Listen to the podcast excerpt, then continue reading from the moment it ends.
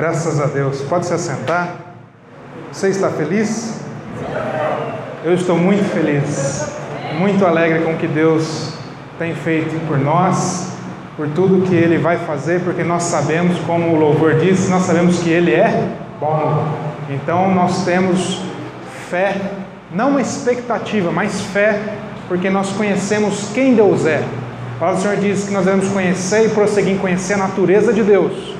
Porque quando nós conhecemos a natureza do nosso Pai, nós não duvidamos de quem Ele é e daquilo que Ele pode fazer e daquilo que Ele irá fazer por nós. Graças a Deus por isso. Aleluia. Eu estava junto com a Laira de férias mês passado e a gente viajou para o sul e lá eu comecei a refletir sobre algumas coisas que Deus começou a ministrar no meu coração. Uma delas foi sobre o poder da influência. É muito interessante como que a gente vai viajando, a gente vai às vezes para uma região, vai para o norte, nordeste, sul, e você vai de férias, você viaja você vê como que a cultura influencia as pessoas, como as pessoas se comportam de maneira diferente em função da sua cultura, como que isso influencia. E não só questão cultural, hoje é muito fácil, a gente abre as nossos, nossas redes sociais e a gente se depara com várias pessoas que estão querendo nos influenciar, pessoas que vivem até disso. E até mesmo o púlpito e a função pastoral passou a ser ocupada por influenciadores. E eu comecei a pensar sobre isso, como que isso seria se Jesus Cristo estivesse aqui hoje. Se Jesus Cristo estivesse aqui nos tempos de hoje aqui na terra. E eu cheguei a uma conclusão muito simples. Eu cheguei à conclusão de que Jesus, segundo os parâmetros dessa terra de hoje, do nosso mundo, seria um péssimo influenciador. Ele iria tomar vários unfollows, várias pessoas iam deixar de seguir ele diariamente. Lá no Evangelho de João, capítulo 6, tem 71 versículos esse, esse capítulo, mas no verso 60 para frente, ele traz algo muito interessante, porque ele diz que Jesus ele não tinha nesse momento da história apenas 12 discípulos. Ele nos mostra que Jesus tinha vários discípulos. E Jesus está ensinando, está pregando, está inclusivemente exortando, e esses discípulos começam a conversar entre eles, dizendo que não era possível seguir Jesus dessa maneira. Porque o ensino de Jesus não era confortável, o ensino de Jesus não era cômodo para eles. E aí Jesus, a palavra do Senhor diz que Jesus sabia do que eles estavam falando, então Jesus disse para esses discípulos: escuta, vocês querem deixar de me seguir? Se fosse hoje, vocês querem me abandonar do Insta? Vocês querem deixar de me seguir? Fica à vontade. A palavra é essa. E a palavra do Senhor diz que esses discípulos foram embora. E eles começaram a sair, sair, ficaram apenas doze. E Jesus olha para esses doze e diz: E vocês? Vocês também querem ir embora? Vocês também querem deixar de seguir? E aí o apóstolo Pedro, então, discípulo até então, ele faz uma declaração que marcou, uma das várias declarações que marcou a história dele, da, do chamado dele, e que marca também a nossa história como igreja. Porque o apóstolo Pedro vira e fala, Senhor, é verdade que as palavras que o Senhor nos diz são palavras que nos confrontam, palavras que vêm e nos ensinam de maneira que nos tiram da zona de conforto. Muitas vezes ouvir a verdade é desconfortável, irmãos. Muitas vezes a gente se deparar com a verdade é desconfortável, mas a palavra do Senhor diz que conhecereis a verdade, a verdade vos libertará, é a verdade que nos liberta. Então o apóstolo Pedro vira para Jesus e diz: Senhor, para onde iremos nós, se só tu tens as palavras de vida eterna? Para onde iremos nós, Senhor? Se só no Senhor nós encontramos vida, se só no Senhor nós encontramos a paz, se só no Senhor nós encontramos alegria, se só no Senhor nós encontramos sentido para as nossas vidas, quem está acompanhando? Quantas vezes nós passamos por dificuldades, por adversidades, pelos desafios que essa vida nos remete a passar, e do, diante desses desafios a gente se desespera, e a gente pensa até mesmo em abandonar o barco não é verdade? Jogar a toalha, pendurar as chuteiras. Pensa até mesmo que não compensa ser cristão, não compensa ir na igreja. E aí a gente tem que se lembrar das palavras do apóstolo Pedro dizendo: Senhor, só tu tens as palavras de vida eterna. Pode estar sendo desafiador, mas sem o Senhor nós não temos um norte, Mas com o Senhor nós sabemos que apesar dos desafios, nós vamos passar por essas turbulências da vida e nós vamos encontrar um local seguro. Nós vamos encontrar o nosso porto seguro. Glória a Deus por isso. Essa é a nossa fé, a nossa fé que nos faz declarar de quem nós somos. Quem já entregou sua vida para Jesus? Nós entregamos nossa vida para Jesus, nós oramos, falamos, Senhor, nossa vida é do Senhor. E por que, que quando nós entregamos, se nós entregamos nossa vida ao Senhor, nós insistentemente insistimos em pegá-la de volta? No primeiro desafio, na primeira situação de adversidade, nós queremos pegar nossa vida de volta. E nós queremos resolver dos nossos jeitos. Nós queremos dar uma solução conforme os nossos olhos alcançam, segundo a viabilidade. Nós queremos resolver do jeito que a gente acha que vai ser viável, do jeito que, que a gente acha que vai dar certo. Mas espera aí, a gente não entregou nossa vida para o Senhor? Então por que, que nós queremos dar rumo para ela agora? Muitas vezes a gente faz isso com o Senhor, a gente diz que a nossa vida é de Deus, a gente vem e entrega a nossa vida ao Senhor, mas passa cinco minutos no primeiro desafio, que acontece? A gente quer pegar ela de volta, a gente quer dar a solução, a gente quer falar o que fazer com ela. A nossa vida é do Senhor, a minha vida agora é de Deus, a minha vida é para o Senhor e a minha vida está em Deus. Eu não tenho mais o direito de dar rumo norte para a minha vida segundo aquilo que são os meus achismos ou convicções, porque eu acho que é bom ou porque eu acho que não é bom. Quem está entendendo isso? Nossa vida está no Senhor. Senhor, para onde iremos nós se só tu tens as palavras de vida eterna? E eu queria falar, Deus trabalhar um pouco conosco nesse sentido. Eu queria falar sobre essa questão de influência. Que Jesus, como a gente viu, ele não veio para influenciar. Deus, a palavra do Senhor não diz que Deus ele, ele, ele se entregou no trabalho com Israel para influenciar o povo de Israel. Cristo não veio na terra, fruto do amor do Pai, revelação da graça divina, para nos influenciar, influenciar a humanidade. O Espírito de Deus não está trabalhando ativamente na igreja, através do meu e do seu coração, transformando as nossas vidas, trabalhando o nosso caráter para te influenciar. Porque a influência vem com uma opção. Olha, você está vivendo a sua vida, mas veja bem, tem um, um outro ângulo que você pode enxergar. Né? Vamos mudar o seu jeito de, de ver a vida. Mude o seu mindset. Vamos, e ele vem te dar uma opção, como se é, você pode fazer alguma coisa. Romanos 12 diz: Não vos conformeis com este mundo. Não olhe para este mundo e não veja as coisas que estão acontecendo, a maneira como as pessoas estão se comportando e achem que isso é normal e tornem isso padrão para suas vidas. Não, antes transformai-vos. Vamos repetir essa palavra? Transformar. Transformai-vos pela renovação da vossa mente todo o trabalho do Espírito Santo de Deus na minha e na sua vida, na igreja de Cristo Jesus que permanece na terra até a volta do nosso Senhor, é de transformar os nossos corações. Glória a Deus por isso. O Senhor não está interessado em te influenciar nada, o Senhor está interessado em transformar o teu coração. O Senhor está, está interessado em transformar o teu coração, porque é no coração que são as nossas emoções. E como nós temos visto hoje o desafio das pessoas que estão se tornando reféns de suas emoções. É natural passarmos por várias emoções, mas não é natural e não nos é lícito sermos reféns das nossas emoções. É natural passarmos por medo. Quantas situações que nós nos enfrentamos que nos surpreendem, que geram medo.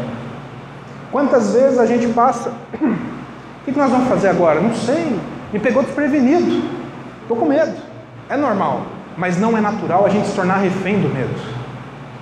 A ansiedade muitas vezes bate na porta do nosso coração, mas não é normal a gente se tornar refém da nossa ansiedade. A tristeza bate na porta do nosso coração, muitas vezes a gente se sente sozinho, muitas vezes a gente se sente incompreendido, mas não é normal a gente se tornar refém da nossa tristeza. E o Senhor está, o Espírito de Deus está interessado em transformar esse nosso coração, fazer uma limpeza, purificar ele. Ele está interessado em transformar nossa mente, a forma como nós racionalizamos a nossa fé, tirar esse pragmatismo de achar que Deus age da forma que a gente acha que ele deve agir. Quantas vezes a gente não se pega fazendo orações nas quais as nossas orações são meios de falar para Deus como e o que Ele deve fazer, ao invés de nos entregarmos e nos rendermos à vontade perfeita dEle. O Senhor quer transformar a nossa mente para que nós possamos ter uma fé mais madura, uma fé menos superficial e uma fé mais madura que não age como um menino ou como uma menina espiritual, que diante das situações vai para lá e vai para cá, mas como homens e mulheres constantes, que têm constância. Eu não estou falando de idade, eu estou falando de maturidade na fé. Isso é para todos. E o Espírito Santo de Deus quer trabalhar nas nossas vidas isso, é isso que Ele está interessado em trabalhar nas nossas vidas. Ele está interessado em transformar o nosso caráter, para que nós possamos ter a semelhança com Cristo restaurada. A semelhança que o pecado levou embora, Ele quer restaurar. Para que nós possamos ser aquelas, ou, aquelas pessoas caracterizadas pelo Mateus 5, pelo início do Sermão do Monte. Bem-aventurado, feliz é o homem que é um pacificador. Vixe, Bruno, se eu vejo um problema, eu taco gasolina ao invés de pacificar. Pois é, o Espírito Santo de Deus quer transformar o nosso caráter, para que nós possamos nos assemelhar a Cristo. Glória a Deus por isso. Ele quer nos transformar em pessoas puras de coração, pessoas mansas. O próprio Senhor diz que os mansos herdarão a terra. Ele quer transformar nosso caráter para que a gente seja humilde, humilde de espírito, não pessoas orgulhosas, altivas, que pensam já saber tudo e ter tudo e não precisar de mais ninguém, pessoas independentes. Eu não posso ser independente, eu preciso de você, você precisa de mim, nós somos irmãos.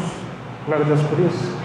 E é isso que o Senhor está interessado em fazer, transformar as nossas vidas, vamos nos influenciar. E aqui que entra um choque da nossa fé. Porque muitas vezes a gente sofre com Deus, a nossa relação com Deus, a nossa fé e nas nossas relações uns com os outros, por acharmos que nós temos uma opção.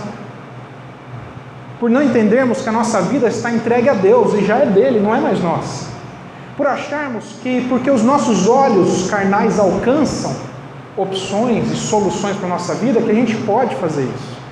Por agirmos segundo a viabilidade, não segundo a vontade do Senhor.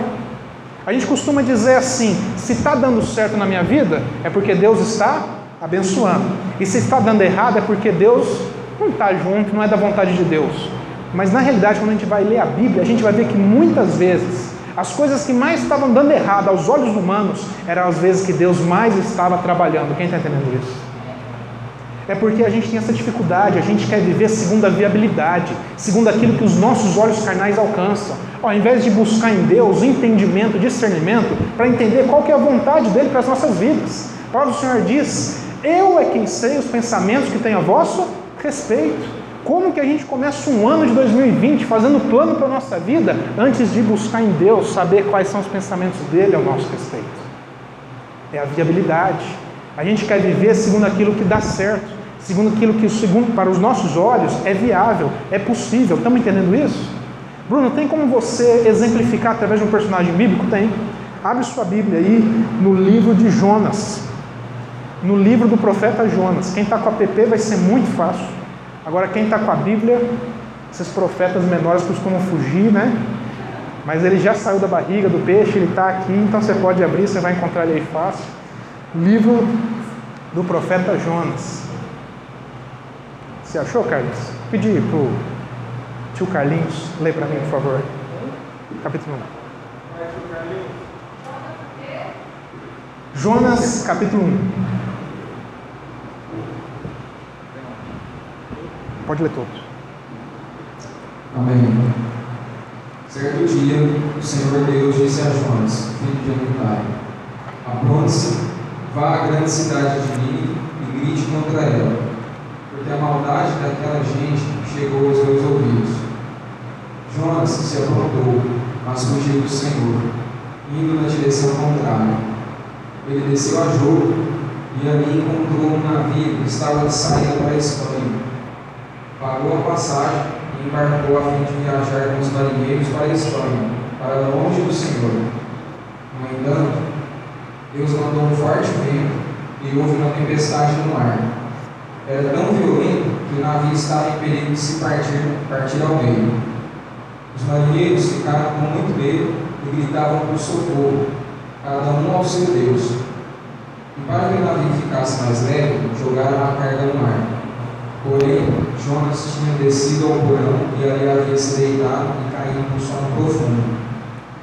O capitão do navio encontrou ali e disse: Como é que você está aí dormindo? Levante-se e peça socorro ao seu Deus. Pode ser que ele tenha pena de nós e não deixe a gente morrer. Os marinheiros disseram uns aos outros: Vamos tirar a sorte para descobrir quem é o culpado de estarmos neste perigo. Eles fizeram isso e o nome de Jonas foi sorteado. Então lhe perguntaram: Agora diga, quem é o culpado de tudo isso? O que você está fazendo aqui? De onde você vem? De que país você é e qual é o seu povo? Eu sou hebreu, respondeu Jonas, e adoro o Senhor, o Deus do céu que fez o mar e a terra. Em seguida, Jonas contou que estava fugindo de Deus, o Senhor. Aí os marinheiros ficaram mais apavorados ainda e disseram: Veja só o que você fez. A tempestade piorava cada vez mais, de modo que os marinheiros perguntaram a Jonas: que devemos fazer com você para que o mar se acalme? Jonas respondeu: Vocês me peguem e joguem no mar, que ele ficará calmo pois eu sei que foi por minha culpa que essa terrível tempestade caiu sobre vocês. Em vez de fazerem isso, os marinheiros começaram a remar com toda a força, tentando levar o navio para a praia. Porém, não conseguiam nada, porque a tempestade piorava ainda mais. Então, oravam bem alto assim: Ó Senhor Deus, não nos castigues com a morte, mas por tirarmos a vida deste homem pois és tu, ó Senhor, quem está fazendo isso, e o que está acontecendo é da tua vontade. Aí, tá bom. Graças a Deus. Entendemos o que está acontecendo aqui. Eu tenho certeza que você conhece essa história. Mas é um livro de um profeta que toda vez que eu leio, ele é tão curto, né? A história é tão assim, muitas vezes batida, mas toda vez que eu leio, Deus ministra algo novo no meu coração. Essa história fala sobre um, não apenas um, como se fosse nos dias de hoje, um cristão, não posso chamar ele de um cristão porque Cristo ainda não tinha, né, não tinha existido naquela época. Mas nos dias de hoje ele seria um cristão, estaria no nosso meio. Mas ele não era apenas um cristão, ele não era apenas um servo do Senhor, ele não era apenas um filho de Deus, ele não era mais apenas mais uma pessoa como eu e você que entregou a sua vida ao Senhor um dia. Ele tinha uma função, ele tinha uma vocação ministerial diante do Senhor, ele era profeta. E todo profeta sabia da responsabilidade e sabia do desafio que ele tinha. Porque o profeta, quando chamado pelo Senhor, ele era responsável não por falar aquilo que ele achava que tinha que falar, mas por falar aqui a mensagem que Deus entregava a ele. E a mensagem que Deus entregava a ele, ele tinha que ir até a pessoa ou até o povo, até a cidade que Deus mandava e entregar essa mensagem. Essa era a missão de um profeta. E ele sabia disso porque ele era profeta do Senhor. E a palavra de Deus diz que Deus chamou Jonas e falou: Jonas, meu profeta, eu estou te dando uma missão. Você vai até Nínive. E Nínive era uma cidade do Império Assírio, um império inimigo.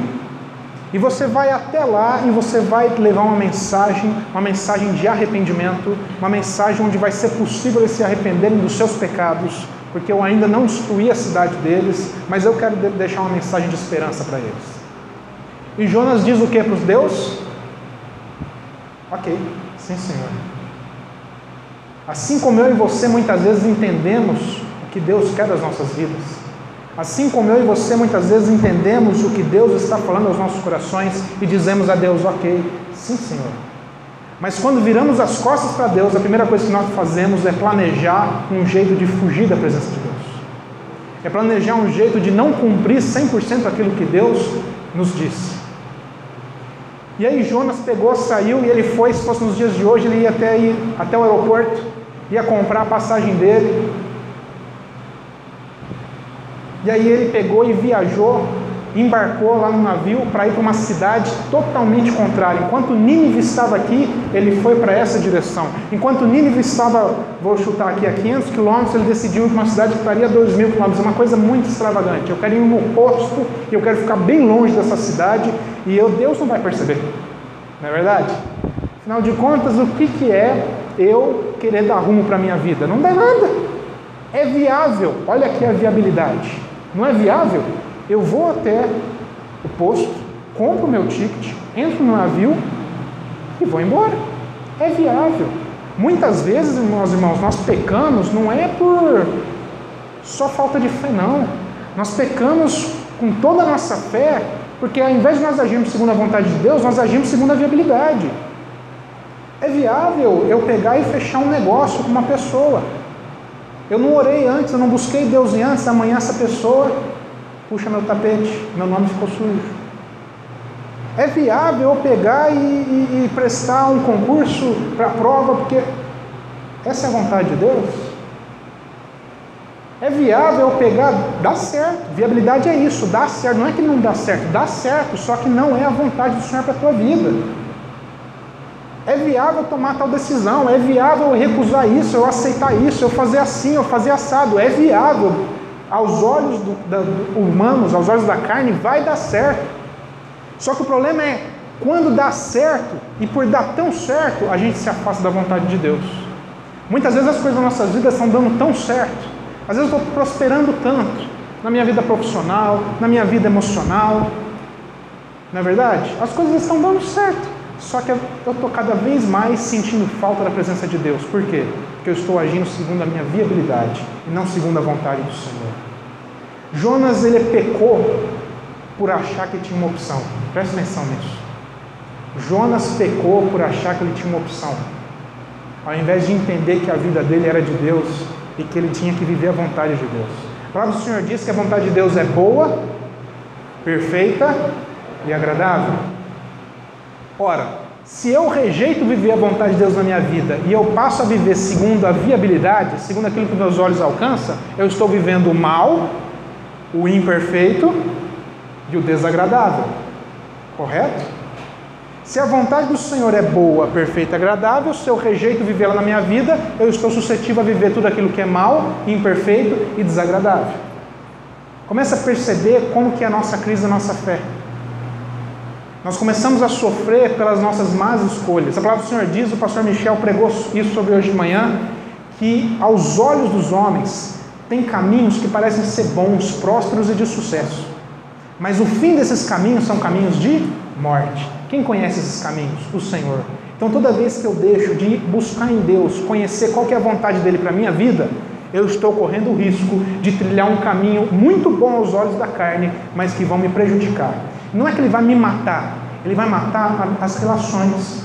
Ele vai matar primeiro a minha relação com Deus, a minha fé. Vai prejudicar a minha relação, às vezes, com a minha família, com os meus irmãos em Cristo, minha relação profissional, no ambiente acadêmico, onde eu estou, as coisas começam a ser prejudicadas. Porque o fim desses caminhos eram caminhos de morte e não caminhos de paz e de prosperidade. Então eu separei aqui que, como cristãos, alguns pontos nós devemos entender que não é uma opção na nossa vida, para a gente refletir e finalizarmos nossa, nossa noite de hoje, em podermos cear ao Senhor. Vocês lembram da Torre de Babel? O que aconteceu? Teve um dilúvio, não foi? Um dilúvio? Passou o dilúvio. As pessoas começaram a habitar onde? Em montanhas, porque elas tinham medo que tivesse outro dilúvio e elas morressem. E aí esses cidadãos pegaram, se juntaram e falaram assim, gente, vamos fazer o seguinte, a gente está vivendo na montanha há muito tempo, vamos construir uma torre, um prédio, vamos construir um prédio do Manhattan. E vamos subir ele, bem alto, até chegar até o topo do céu. Por quê? Porque a gente nunca mais vai morrer. Não é uma ideia boa? Mas a gente não peca por ideia ruim, não, gente. A gente ideia muitas vezes é por ideia boa. A gente tem ideia boa, só que não é da ideia da vontade de Deus. E eles começam ali a, juntar e construir, começam a construir aquela torre, só que não era da vontade do Senhor. Ele queria que aquele povo virasse um povo numeroso, e não um povo. E aí Deus vem e tem que intervir. Lembra do filho pródigo? O filho vira para o pai e fala: Pai, eu tenho uma herança aí, não tem? O pai fala: Tem, tem uma herança comigo. Então é o seguinte: eu fiz uns planos, fiz umas contas, fiz um planejamento, dá certo de eu pegar esse dinheiro aí adiantado, não dá não? Dá para você fazer um adiantamento para mim não? Aí o pai falou assim: ai, filho, se, se quiser, te dou. Então, porque eu fiz um planejamento, pai, vai dar certinho. Eu vou lá para a cidade e vou viver lá, vai dar tudo certo. A gente tem a ideia que o filho pródigo pegou o dinheiro e foi torrando. Não foi só isso, não, irmãos. Era viável. Ele pegava a herança e ia viver a vida dele. Só que a palavra de Deus disse que teve uma crise financeira. Uma crise financeira que não pegou só o filho pródigo, pegou a todos, inclusive o filho pródigo. Só que como ele gastou o dinheiro dele do jeito que ele achava que dava certo, ele olhou para ele e não enxergou mais recursos financeiros para sustentarem ele. E aí você conhece o final da história. Da mesma forma que muitas vezes a gente vai vivendo a nossa vida segundo a viabilidade, segundo aquilo que a gente acha que dá certo, e quando vem os desafios, a crise nos assola, as adversidades, as tribulações dessa vida, a gente olha para nós e não encontra fé que nos sustente diante das adversidades. Então perceba que nós devemos entender com urgência que a nossa vida é do Senhor e que para o cristão tem coisas que não são opção. Primeiro lugar, fugir do seu chamado não é uma opção. A palavra do Senhor diz que todos nós temos um chamado em comum. Você sabia disso? É o chamado de ser embaixador do reino de Deus. Sabe o que é um embaixador? O embaixador é um representante. Aonde ele pisa a planta dos pés dele, ele está representando toda uma nação. Se o embaixador dos Estados Unidos pisar no Brasil, os Estados Unidos está pisando no Brasil. Se o embaixador do Irã Vamos pegar uma situação bem real. Pisar no Brasil, o Irã está pisando no Brasil. E Deus nos ajude, não é verdade? Com, tanto com um quanto com o outro, que a gente não sabe. O fato é que você foi chamado a ser embaixador do reino de Deus. Você entende a força que existe nisso? Você entende a responsabilidade do chamado que Deus deu para a tua vida? Isso significa que onde você pisar, quando você chega na sua casa, na sua família, você está representando o reino celestial de Jesus Cristo lá. Quando você chega na faculdade, você está representando o reino de Deus lá. Quando você chega no seu trabalho, você está representando o reino de Deus no seu trabalho. Quando você está no trânsito, oh Deus nos ajude, nós estamos representando o reino de Deus no trânsito, até com aquela fechada, até com aquela pessoa mal educada. Nós representamos o reino de Deus onde nós estamos. Então não é uma opção fugirmos do nosso chamado, meu irmão. Porque Deus nos chama a, a sermos embaixadores do reino de Deus. Glória a Deus por isso. Não é uma opção para o cristão entrar em uma discussão objetivando sair dela com a razão. Quantas vezes a gente se vê em, em discussões, em situações tensas, tensas. Muitas vezes a gente não quer entrar numa discussão, mas quando a gente se vê, a gente já está nela, não é verdade? Muitas vezes a gente está envolvido. E normalmente a gente só fica na discussão quando a gente está cheio da razão, quando a gente está cheio das respostas, quando a gente está cheio das verdades. E a gente entra na discussão porque a gente sabe que a gente vai ganhar essa discussão, porque eu tenho a razão. E a gente quer sair dessa discussão como em pé, erguido. Só que a gente esquece que toda vez que a gente sai de uma discussão em pé erguido, a gente deixou alguém prostrado, machucado, ferido. O Senhor não quer que a gente entre numa discussão e objetive sair dela com nossa razão. Ele quer que a gente saia dela com a edificação de todos. Glória a Deus por isso. Quantas relações são machucadas porque a gente entra querendo ter razão e ao invés de ter edificação. Muitas vezes, meu irmão, nós vamos ser desafiados a engolir a nossa razão a seco. Mas isso faz parte do seu chamado de embaixador do reino de Deus, porque você é um pacificador. Muitas vezes, para a gente preservar as relações, nós vamos ter que abrir mão da nossa razão. Faça isso. Procure edificação. No que depender de vós, tem de paz uns com os outros. Para o cristão não é uma opção andar ansioso. Você sabia disso? A palavra do Senhor diz: Não andeis ansiosos por coisa alguma. Ele está proibindo, o Senhor me proíbe, o Senhor te proíbe de andar ansioso. Mas, Bruno, eu não vou ter ansiedade. Você vai ter ansiedade. Muitas vezes as coisas causam ansiedade, mas você não vai se tornar refém da sua ansiedade. Bruno, como é que eu resolvo então quando eu estou me sentindo ansioso? Aí você lembra do Vinícius, que é quase um jogador de NFL, de futebol americano. E você lembra que no futebol americano tem o quarterback, não é isso? O quarterback pega a bola, recebe a bola e ele lança, correto? Quando ele lança a bola no futebol americano, tem condição dele falar assim: ah, eu quero a bola de volta, vou sair correndo pegar ela. A bola já foi.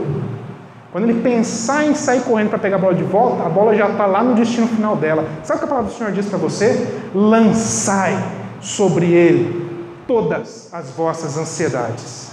Lançai sobre ele. Pega a sua ansiedade. Finge que você é o quarterback do time de Jesus, da central, e joga para Jesus toda a sua ansiedade e deixa com ele. Não adianta a gente orar, Senhor, minha ansiedade está aqui, olha só, e a gente fica segurando ela. Deus vai falar: o que eu vou fazer com isso? Você não me dá ansiedade. Deixa eu, deixa eu cuidar do seu coração, deixa eu cuidar da sua alma. Lançai sobre ele todas as vossas ansiedades. Para o cristão não é uma opção relacionar-se com más companhias. Que a palavra do Senhor diz que as más companhias corrompem os bons costumes. Que a palavra do Senhor diz que feliz é o homem que não anda segundo o conselho dos ímpios, que não se detém no caminho dos pecadores, que não se assenta na roda dos escarnecedores, antes o seu prazer está na lei do Senhor e nela ele medita de dia e de noite. Mas, Bruno, se for isso, eu vou ter que cortar algumas relações. Meu querido, deixa eu te fazer uma pergunta. Você faz parte de algum programa de popularidade? Você foi chamado para participar do BBB, do Big Brother Brasil? Você está com medo de ir para o paredão porque você vai cortar alguma relação? Corta, meu filho. Se você tiver que cortar alguma relação, alguma má companhia que está prejudicando a sua caminhada com Cristo, corte. Eu já fiz isso, eu estou vivo, não morri, fica na paz, vai dar certo. Ore por essa pessoa, mas não perca sua fé por conta das pessoas. Não é uma opção para o cristão andar segundo o conselho dos ímpios, se deter no caminho dos pecadores e se assentar na roda dos escarnecedores. Não é uma opção para o cristão deixar o sol se pôr sobre a sua ira, porque a ira do homem não opera a justiça de Deus. Quando eu estou irado, quando eu estou nervoso, eu sou vingativo, mas eu não sou, não opero, não sou portador da justiça de Deus. Então a palavra do Senhor diz que na nossa ira quando nós estivermos irados, nós devemos tomar muito cuidado. E se alguma coisa nos deixou irado, nós precisamos resolver no mesmo dia. Não deixe o sol se pôr, ou seja, não deixe o dia se findar, não deixe o dia chegar ao fim, sem antes você resolver a sua ira e resolver o seu problema. Muitas vezes não é possível resolver a minha ira com o meu próximo. Vou dar um exemplo que não acontece comigo. Estou no trânsito, alguém me fecha, fiquei irado. Eu vou conseguir resolver minha ida com o próximo? Abrir o farol, o cara está lá no Boa Vista, eu já estou para. Não tem jeito, eu vou caçar o cara no meio da noite para resolver. Tem situações que as pessoas machucam a gente, contrariam a gente, a gente fica nervoso. Mas não tem como a gente conversar e dialogar e se reconciliar. Então, nesse caso, meu querido, resolva sua ira sozinho. Agora, se tem como você resolver um com o outro, então resolva no mesmo dia a tua ira. Sabe o que isso implica, meu querido? que se não é permitido a gente deixar o sol pôr sobre a nossa ira, não é uma opção, por exemplo, para um casal, Laire e eu, dormirmos separados, ou ir lá dormir na sala porque eu briguei com ela. Eu preciso resolver, é, a gente precisa resolver no mesmo dia. Não é uma opção eu ir dormir irritado, irado com meu chefe ou com meu funcionário, com meu colega com meu amigo. Por quê? Porque a ira ela carrega de um dia para o outro e cria raízes de amargura dentro dos nossos corações. É uma ferrugem ferrenha que é capaz de acabar com as relações mais fortes. Então não deixe o sol se pôr sobre a sua ira. Não é uma opção para o cristão deixar o medo da incerteza tomar conta do seu coração. A palavra do Senhor diz: basta cada dia o seu próprio mal. Aquele que não coloca pontos finais, limites para as incertezas, para os anseios, é uma pessoa que fica carregando de um dia para o outro os problemas, as ansiedades, as angústias, os nervosismos e nunca consegue viver um dia plenamente satisfeito, feliz, vivendo a vontade de Deus na sua vida. É uma pessoa que não consegue ter gratidão porque ela não consegue pôr um ponto final no seu dia. Mas Bruno, amanhã, amanhã você resolve. Simples assim. Não é uma opção para o cristão gastar todo o seu tempo que resta do dia, porque o nosso dia é muito cansativo, é muito exaustivo, a gente faz muitas coisas, nós estamos envoltos num ativismo muito grande, e a gente, quando sobra um tempo, a gente quer fazer o quê? Dar uma distraída na mente. Então a gente pega, abre o Instagram, abre o Facebook, abre o YouTube, não é verdade? Vai numa rede social, vai jogar alguma coisa, tranquilo. Tem pecado nisso, Bruno? Nisso não. Mas se você e eu deixamos de ler a Bíblia, nós deixamos de orar, e não é orar, orar de oração de mendigo, não, viu? De só ficar pedindo esmola para Deus toda hora, oh, Deus me dá isso, me dá isso. Não, é oração de você estabelecer uma comunicação com o seu pai. Deus é o teu pai. Então, se você não faz uma oração de gratidão a Deus, você não é filho. Porque não tem um pai que aguente um filho que só seja um pidão. Então, se você tem tempo para fazer todas essas coisas, mas você fala que não tem tempo para orar, para ler a Bíblia, para meditar na lei do Senhor, então isso sim é um pecado. Você não tem essa opção. Você e eu precisamos meditar na, palavra do Senhor. Nós precisamos orar. Nós somos chamados a isso. Não tem nada de errado com as redes sociais, mas se você está usando elas como desculpa para falar que você não tem tempo, te aguarde depois. Não é opção para o cristão, e eu termino aqui, ser precipitado, ser impulsivo. Porque às vezes acontecem umas coisas e a gente quer tomar uma decisão pronta. A palavra do Senhor não diz, eu é quem sei os pensamentos que tenho a vosso respeito? Se eu não consulto ao Senhor antes, eu não vivo a vontade dele na minha vida, eu vou viver então aquilo que a gente já conversou, o mal, o imperfeito e o desagradável. Porque eu, na minha precipitação, na minha impulsividade, eu tomei uma decisão que não era para eu ter tomado. Você percebe como a palavra do Senhor é rica em nos ensinar a como viver a vontade do Senhor? E a pergunta que fica é: o que, que em 2019, nós estamos no primeiro curso de 2020, o que, que em 2019 você achou que tinha opção? Você tornou algumas decisões na sua vida em uma opção.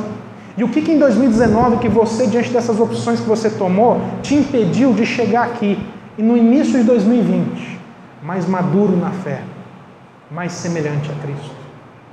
O que que hoje você e eu precisamos reivindicar, abrir mão dessas opções que a gente acha que tem, mas que tem atrapalhado a nossa caminhada e a nossa fé cristã? Quem está entendendo isso?